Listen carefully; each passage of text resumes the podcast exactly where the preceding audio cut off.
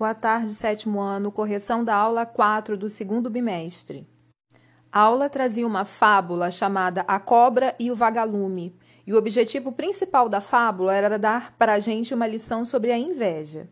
A questão número 1 um pedia que a gente identificasse as palavras que foram utilizadas para caracterizar os dois personagens.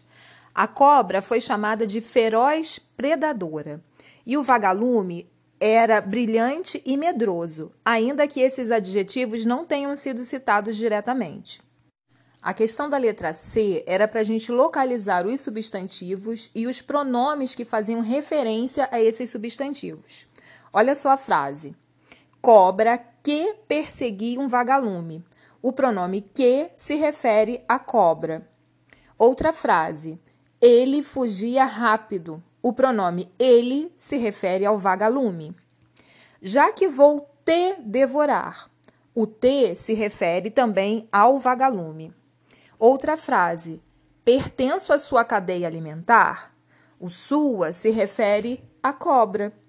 Te fiz alguma coisa? O te também se refere à cobra. Outra frase: porque você quer me comer? O você se refere à cobra e o me ao vagalume. Outra frase: Não suporto ver você brilhar.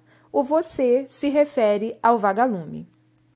O próximo texto foi tirado da revista Super Interessante e tinha o título Morcegos, vítimas ou vilões? Respondendo à questão 1, entendemos que os morcegos são vítimas do conceito errado que as pessoas fizeram deles sempre associam os morcegos a coisas ruins.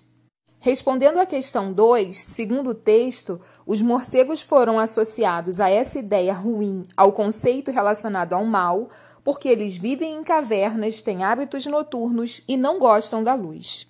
A questão 3 era muito importante. A ideia é que a gente substituísse a repetição excessiva do termo morcegos, reescrevendo o texto e fazendo as adaptações necessárias. A redação do texto poderia ficar assim: Os morcegos são seres extraordinários. A sua capacidade de adaptação faz com que eles sobrevivam em quase todas as regiões, exceto em climas muito frios. Última questão: a frase era: Os morcegos só não sobrevivem em regiões de clima muito frio. Para substituir esse substantivo, os morcegos, a gente deveria optar pelo pronome eles. É isso, galera. Até a próxima.